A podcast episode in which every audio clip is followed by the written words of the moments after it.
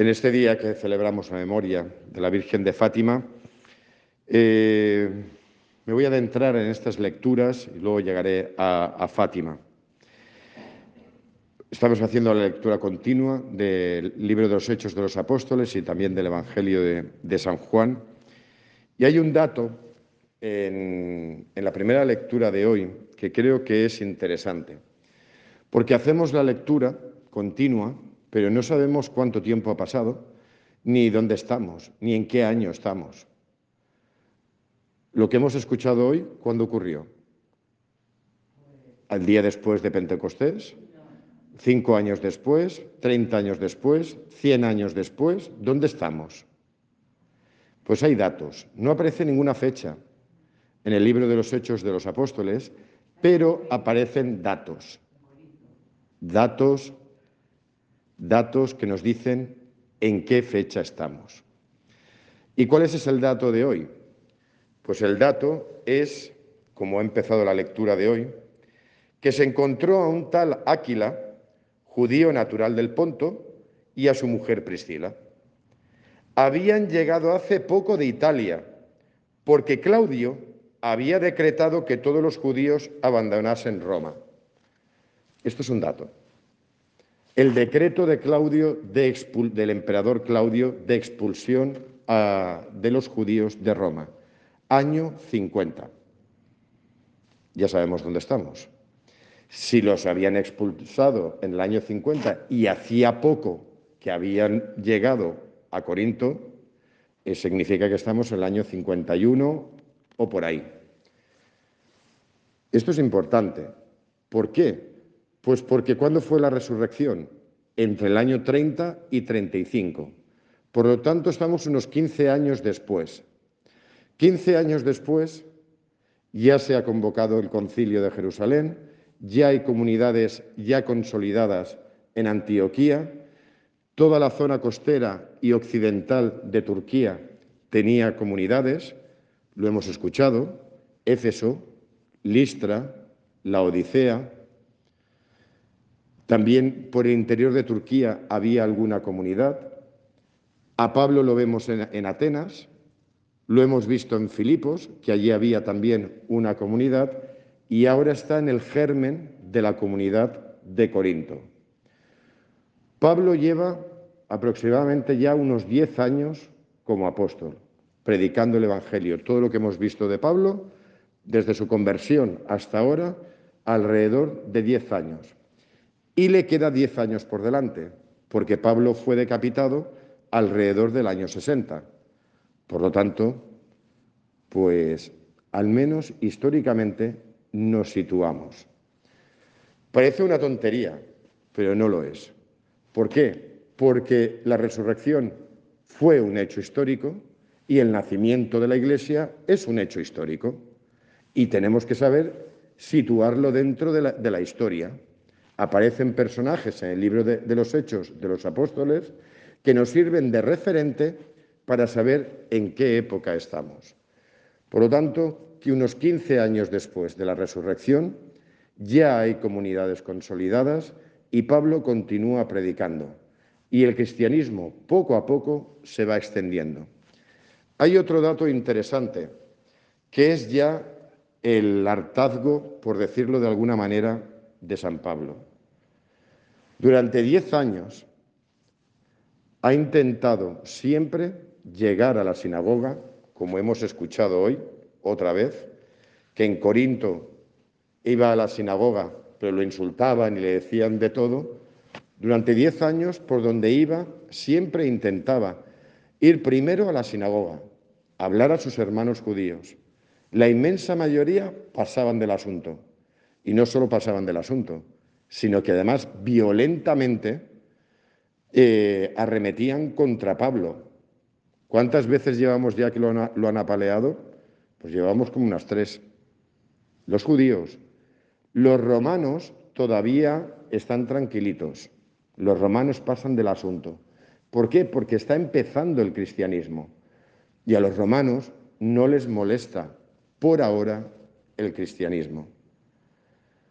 ¿A quién le molestará? ¿Y cuándo empezará la primera persecución? Que será en la que caerá Pablo.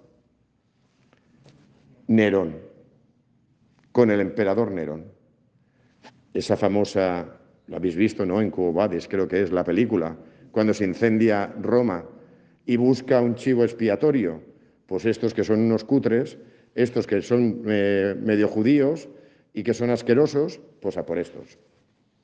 Ya está, un chivo expiatorio en Roma. Porque en Roma ya había cristianos, no muchos, pero ya se conocían y ya se, se escuchaban. Diez años después de esto. Hasta ahora las persecuciones son por parte de los judíos, que no tenían poder, pero sí que podían coger una piedra con la mano y tirársela a alguien a la cabeza. Y así es como actuaban con Pablo. O con palos los apaleaban. Es el hartazgo de Pablo. Hasta aquí. Ya me planto. A partir de ahora ya no voy a perder el tiempo con vosotros. A partir de ahora me voy con los gentiles. Que los gentiles, muchos, sí que escuchan y sí que aceptan a Cristo como el Mesías y como el Salvador.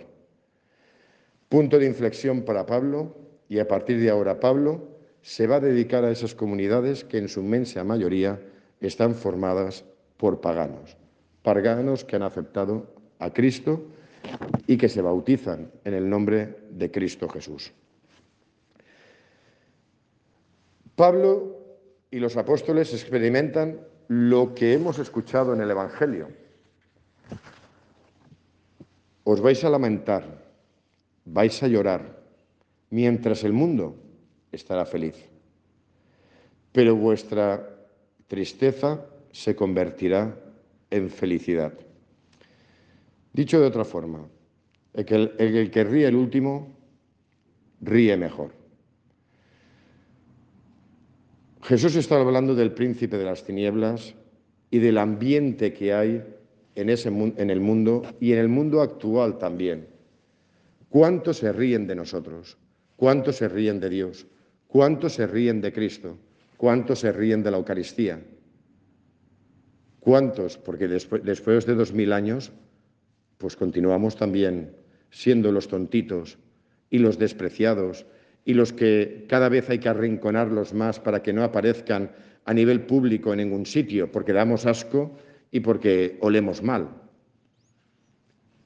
Por eso hay que quitar las cruces, hay que quitar todos los símbolos religiosos, porque somos apestados.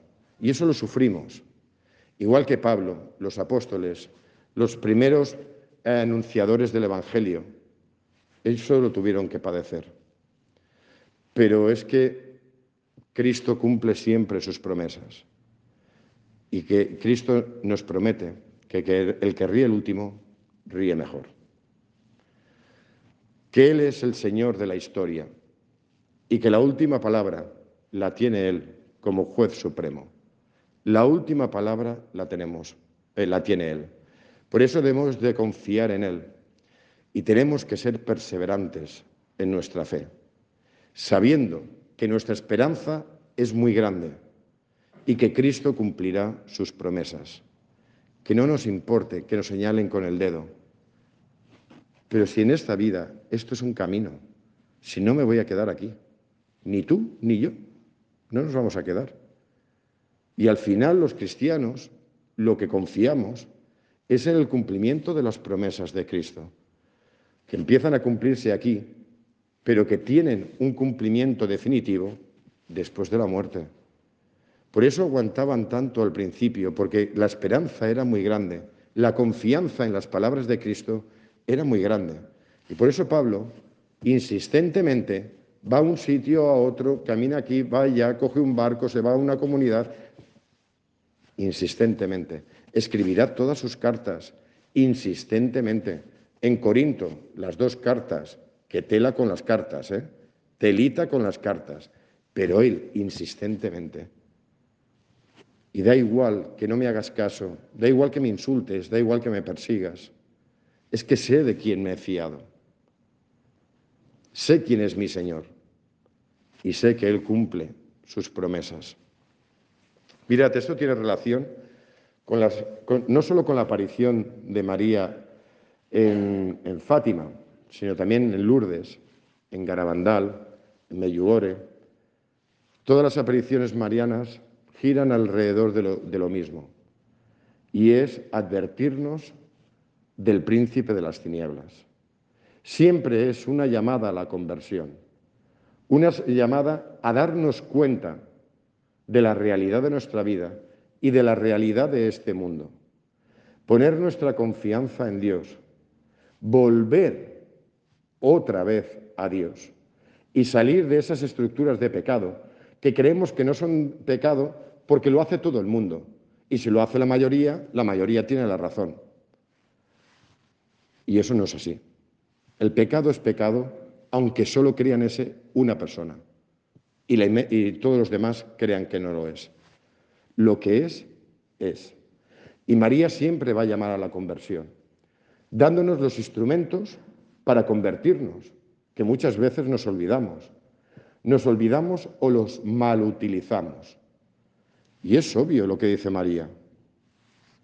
Volver a la oración, al encuentro con Cristo, la Eucaristía, la palabra de Dios, la reconciliación con Dios por medio del sacramento de la penitencia y en especial, aunque todas las apariciones también dicen lo mismo, el rezo del rosario.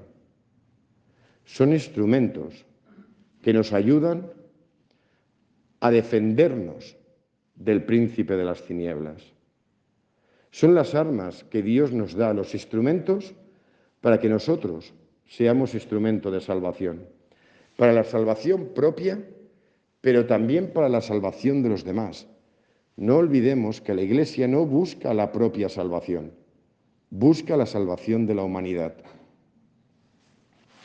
Cristo no murió en la cruz por sus amiguitos, Cristo buscaba la redención y la salvación de la humanidad desde la cruz. Nosotros seguimos su misión y la misión es la salvación de todos, crean o no crean. Por eso celebramos la Eucaristía por todos, no por nosotros, por todos. Y oramos por todos. Las peticiones son para todos, creyentes y no creyentes. Esa es nuestra misión. Y tenemos que utilizar esos instrumentos para la propia salvación y la salvación de los demás. María insistentemente nos lo dirá en todas sus apariciones. Siempre es lo mismo, pero es que no hay otra cosa. Si es que ya lo tenemos todo, simplemente tenemos que utilizarlo y utilizarlo bien. Que Dios, en su inmensa misericordia, continúe iluminando nuestros corazones por medio de su palabra por medio del Espíritu, para que confiemos en las promesas de plenitud que Él nos hace y que también nos haga de cada uno de nosotros intercesores por la salvación de todos. Que así sea.